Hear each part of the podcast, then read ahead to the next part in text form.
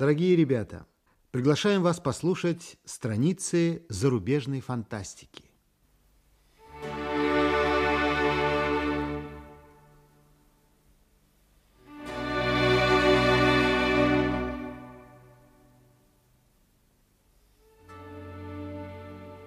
Эрик Фрэнк Рассел. Свидетельствую.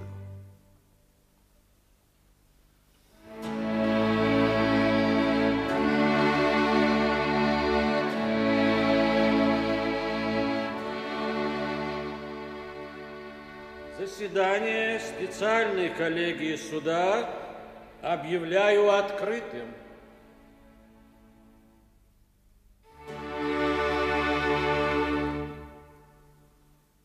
Еще никогда ни один суд не привлекал столь пристального внимания мировой общественности. Это был особый процесс по совершенно особому делу. На этом процессе не было присяжных, зато было пять судей и миллиард граждан, которые следили за процессом дома, у телевизоров и готовы были обеспечить справедливую игру. Ничтожное меньшинство зрителей ратовало за сохранение жизни обвиняемого. Большинство же страстно желало ему смерти. Были и колеблющиеся, согласные на изгнание его.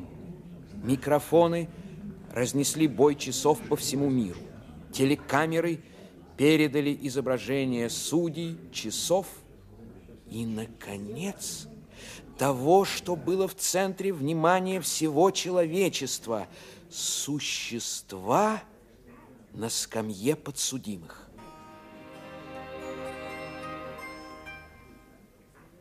Шесть месяцев прошло с того дня – как это существо стало сенсацией 21 века, точкой, на которой сфокусировалось ничтожное количество безумных надежд и гораздо больше безумных страхов человечества. Его звали Мэт. Оно прибыло с одной из планет системы Проциона.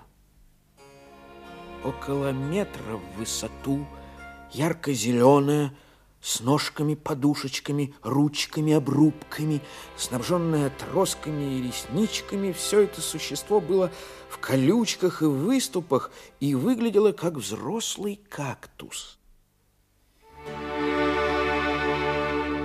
Только у него были глаза. Большие золотистые глаза – которые наивно смотрели на людей в ожидании милосердия.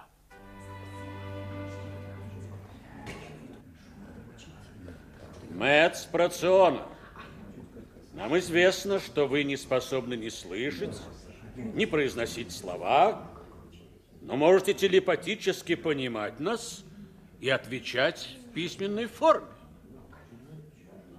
Телекамеры тут же показали, как Мэт повернулся к доске, установленной за скамьей подсудимых, и написал мелом одно слово «да». Вы обвиняетесь в том, что незаконно попали в мир под названием Земля. Признаете ли вы себя виновным? Большими белыми буквами Мэт вывел на доске а как же еще можно сюда попасть? Будьте добры отвечать на мои вопросы. На доске появился ответ «невиновен». Вам предоставлен защитник. Есть ли у вас возражения против его кандидатуры? Мэтт снова вывел на доске «Благословен будь миротворец». Расправив мантию на плечах, встал прокурор. Это был высокий, длиннолицый человек с пронзительным взглядом маленьких глаз. Первый свидетель. Ваше имя? Сэмюэл Нолл. Ваша ферма расположена близ Денвилла? Да, сэр, я живу... Не называйте меня сэр.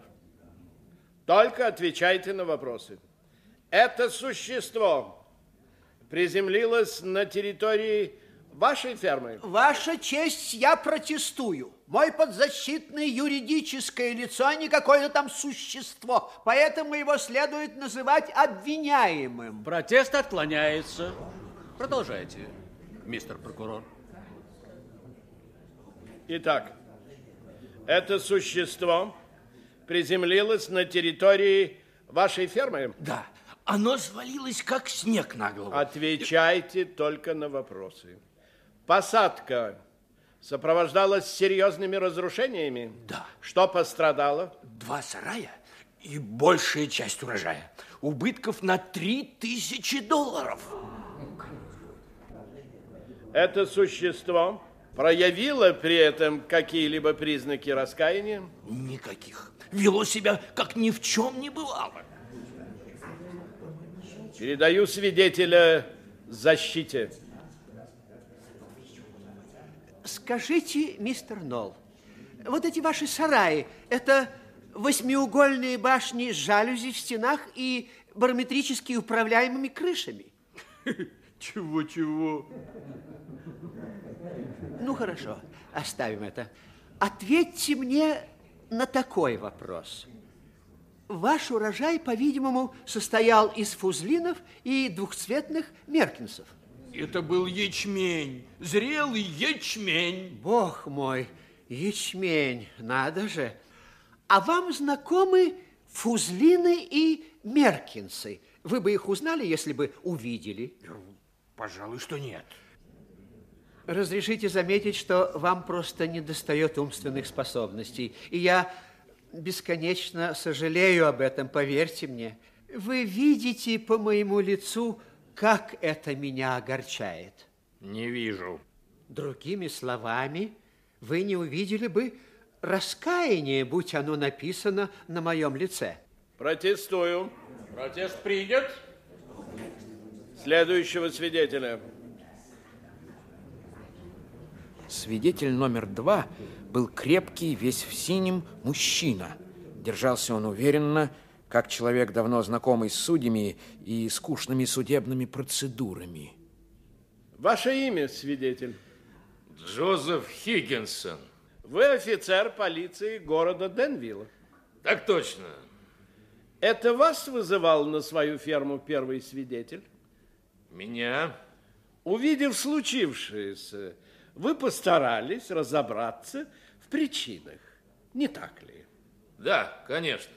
Мистер Хиггинсон обернулся и бросил сердитый взгляд в умоляющие золотистые глаза обвиняемого. И что же тогда случилось? Оно парализовало меня одним взглядом.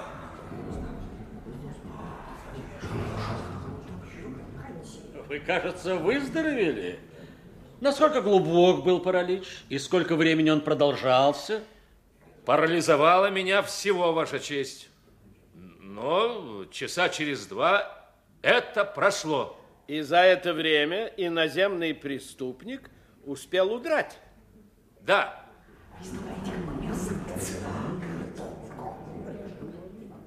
Резюмируем. Существо игнорировало офицера полиции, находившегося при исполнении служебных обязанностей, напало на него и избежало ареста. Так? Да. Передаю свидетеля защите. Мистер Хиггинсон, вы всегда сумеете распознать при встрече своего коллегу полицейского? Конечно. Очень хорошо. Среди публики в зале сидит полицейский. Будьте добры, покажите его господам судьям. Хиггинсон внимательно осмотрел немногих присутствующих, которые здесь, в зале суда, представляли куда более обширную аудиторию телезрителей. Телекамеры следовали за его взглядом по рядам зрителей. Судьи, корреспонденты, репортеры, государственные чиновники – все смотрели туда же. Он, наверное, в гражданском. Господин адвокат, Вряд ли суд признает доказательством вашей правоты неспособность свидетеля узнать полицейского, одетого в штатское. Ну, конечно, Ваша честь. Но вышеупомянутый полицейский одет по всей форме.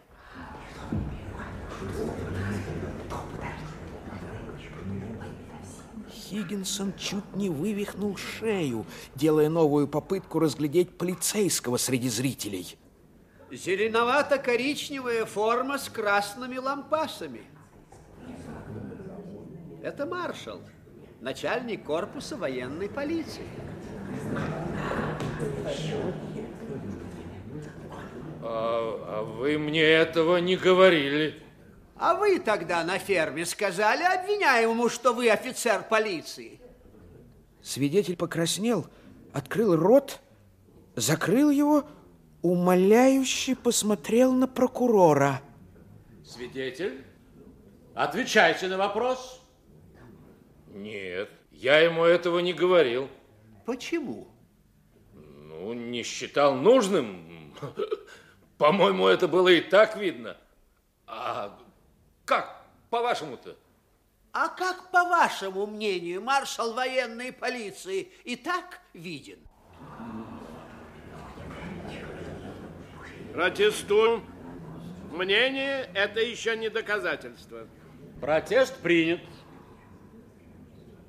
Суд принимает во внимание тот факт, что обвиняемый любую информацию способен получить телепатически, и поэтому свидетель не должен был представляться ему вслух.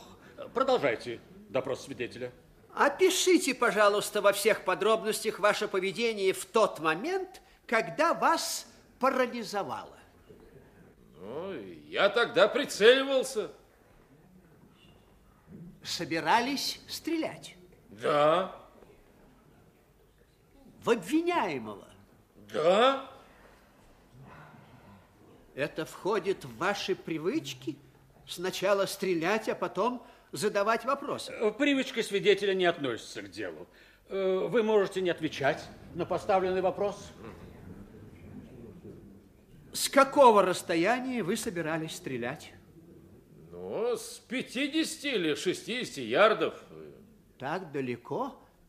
Вы хороший стрелок?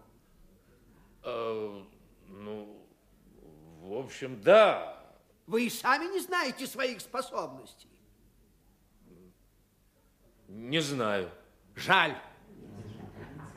Третий свидетель. Трибуну занял энергичный человек среднего возраста. Такими в кино представляют солидных президентов банков. Ваше имя. Уинтер Паден. Профессор зоологии, не так ли? Совершенно верно. Вы знаете это существо? Как не знать? Несколько месяцев я находился с ним в тесном контакте. Оно появилось в зоопарке через два часа после закрытия. Как оно туда попало, я не знаю. Оно всюду совало свой нос, высматривая все, что можно высмотреть. Все наматывая на ус? А, ну, что тут можно сказать? Осматривало оно все вокруг или нет?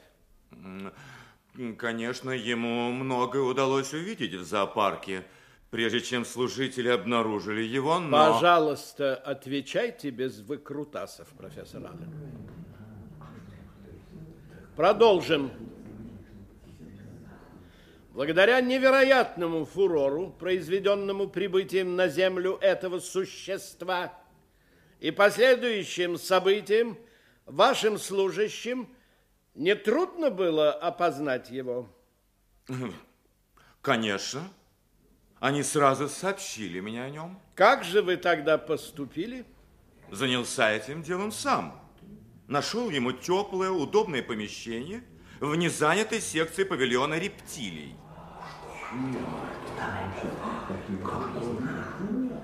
Все в зале суда, включая и телевизионные камеры, с уважением воззрились на специалиста, который с таким хладнокровием действовал в столь необычных обстоятельствах. Скажите, как же случилось, что вас при этом не разбил паралич? Никто не уничтожил и вообще вы не стали жертвой сверхъестественного рока. Уж не излучали ли вы при этом самые сердечные приглашения? Совершенно верно. Излучал.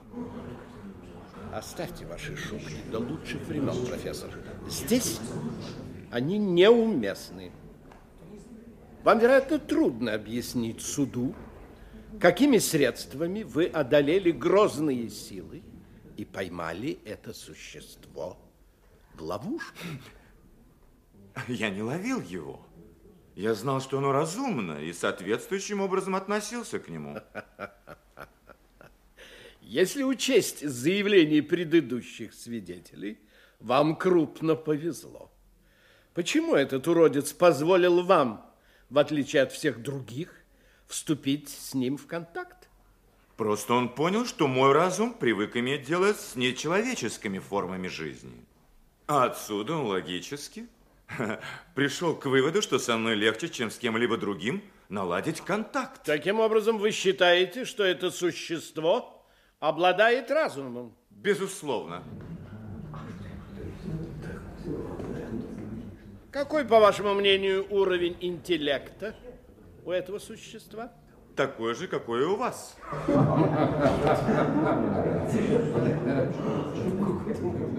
Только он иной, э, совсем не похож на наш. То есть его раса равна нашей по разуму? Очень возможно. А может быть, они даже превосходят нас, и не только умственно, но и численно? Не знаю, сомневаюсь. Существует ли возможность, пусть малейшая, что форма жизни, представляемая этим чудовищем, является самой страшной угрозой роду человеческому за всю его историю? Если сильно захотеть, угрозой можно назвать все, что угодно, но... Значит, вы допускаете, что существует опасность, небывалая опасность. Я этого не говорил. Но вы же не утверждали и обратного.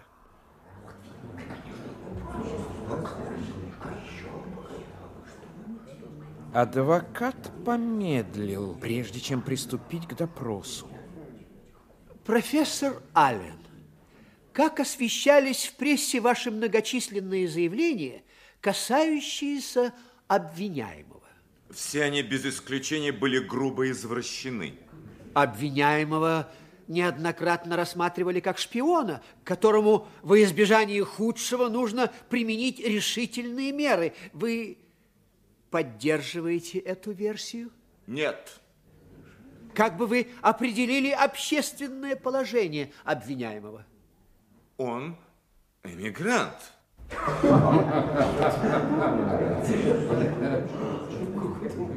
Не правда ли побуждение обвиняемого невозможно рассматривать как враждебные роду человеческому? Нет ничего невозможного. Обмануть можно и самого хитрого из нас. Но не думай, что вы меня обманули. Таково мое мнение, чего бы оно ни стоило. Как мне уже тут напоминали, мнение – это еще не доказательство. Хуже некуда, какое несчастье. Шестнадцатый свидетель был последним в списке обвинения. Свидетелей могло быть в пять раз больше, но и этого хватало за глаза. В настоящий момент стоял вопрос об общественной безопасности. И решать, стоит ли подвергать себя риску, должна была сама общественность. Имея это в виду, все 16 свидетелей обвинения составили грозный обвинительный акт против странного златоглазого подсудимого, покушаясь не только на его свободу, но и на саму жизнь.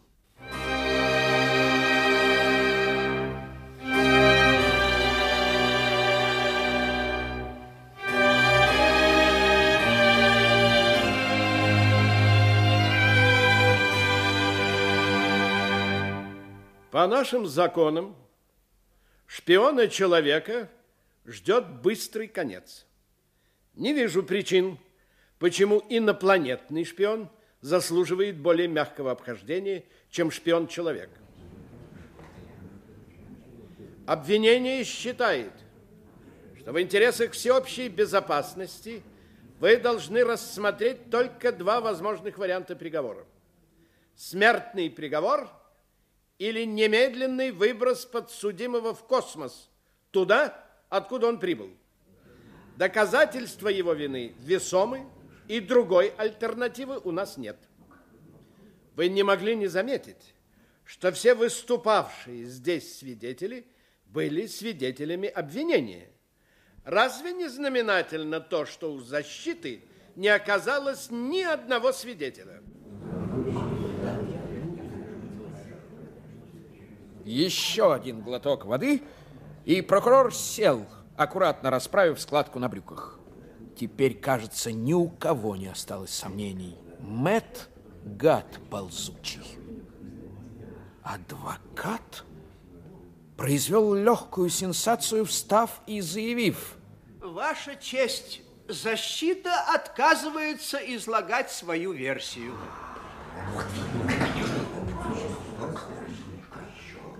Судьи посмотрели на него так, словно он был в десять раз чуднее своего клиента.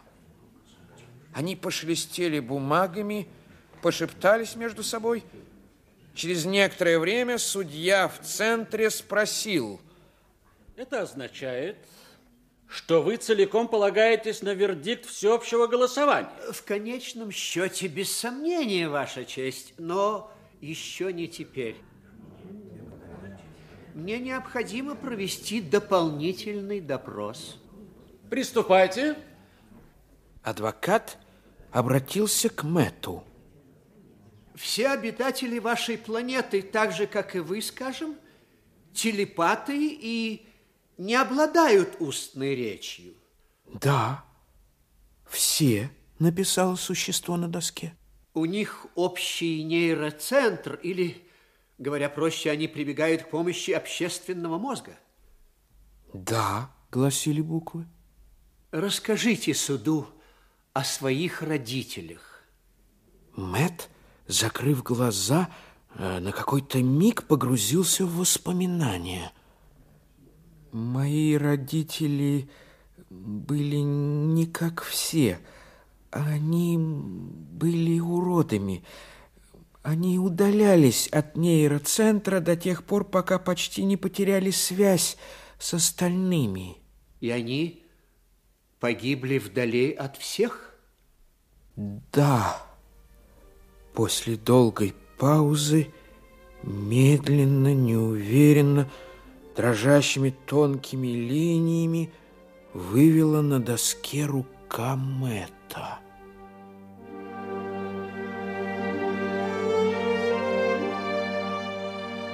И вы, видимо, впали в полное отчаяние.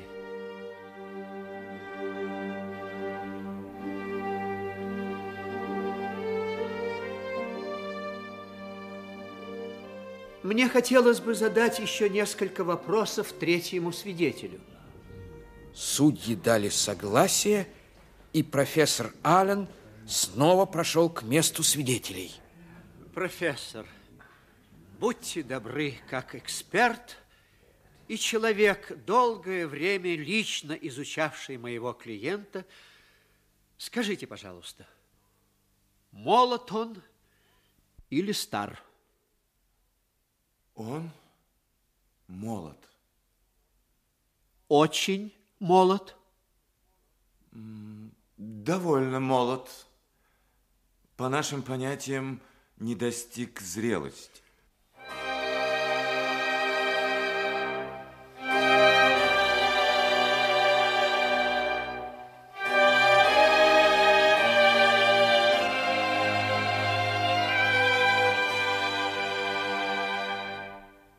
Адвокат обвел мягким, бесхитростным взглядом зал. Тихим голосом задал он следующий вопрос. Мужчина это или женщина? Женщина. Репортер уронил блокнот и в течение нескольких минут Звук падения блокнота был единственным звуком в наступившей тишине. Прокурор сидел с поджатым ртом, всем своим видом напоминая фаталиста, из-под ног которого вырвали, по крайней мере, 80% почвы. Он-то знал эту публику. Он мог оценить общественную реакцию с точностью до 10 тысяч голосов.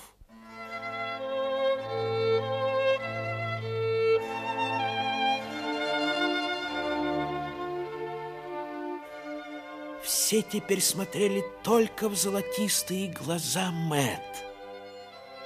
Они были огромные, как и прежде, но теперь казались мягче и светились вроде бы ярче.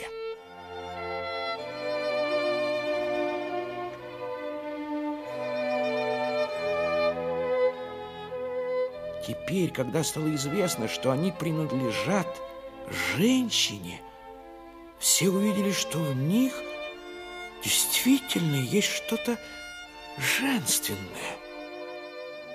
И каким-то странным, непонятным образом морщинки вокруг глаз вдруг помягчели, в них промелькнуло что-то отдаленно похожее на человеческое.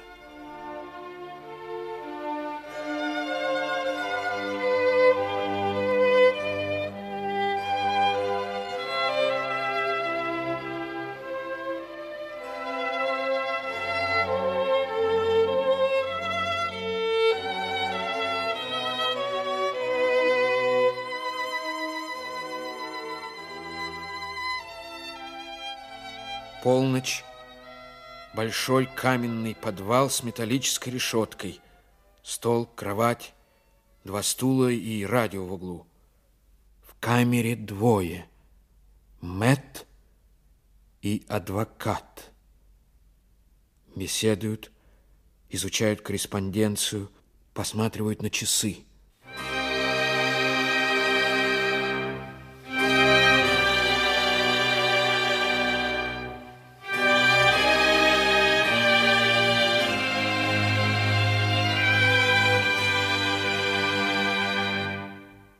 Камеру вошел прокурор. Улыбнувшись сопернику, он сказал.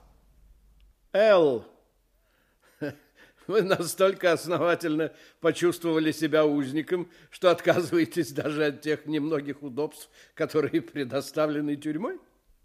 А чего именно? Да от радио. Да к черту радио! От него только шум. Мы тут занимались чтением писем в тишине и покое. А что, мы здесь что-нибудь прослушали, что-нибудь передавали? Последние известия в 12. Голосование прекращено. Не может быть, да. не может этого быть, ведь по Всемирному соглашению приговор... Может быть, может быть, при известных обстоятельствах. Обстоятельства сложились так, что несметный поток голосов в защиту вашего клиента сделал дальнейший подсчет ненужным. Прокурор повернулся к Мэтт.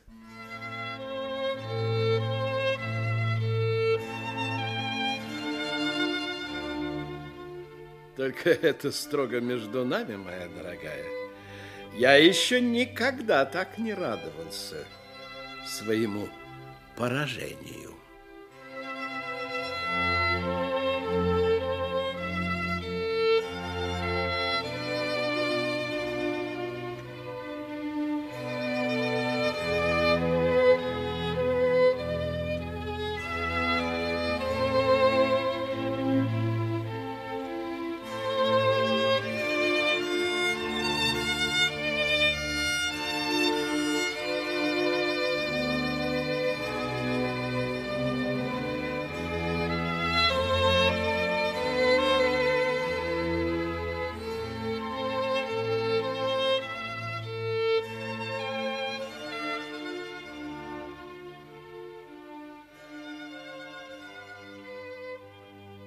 Вы слушали инсценированный рассказ писателя Эрика Фрэнка Рассела «Свидетельствую».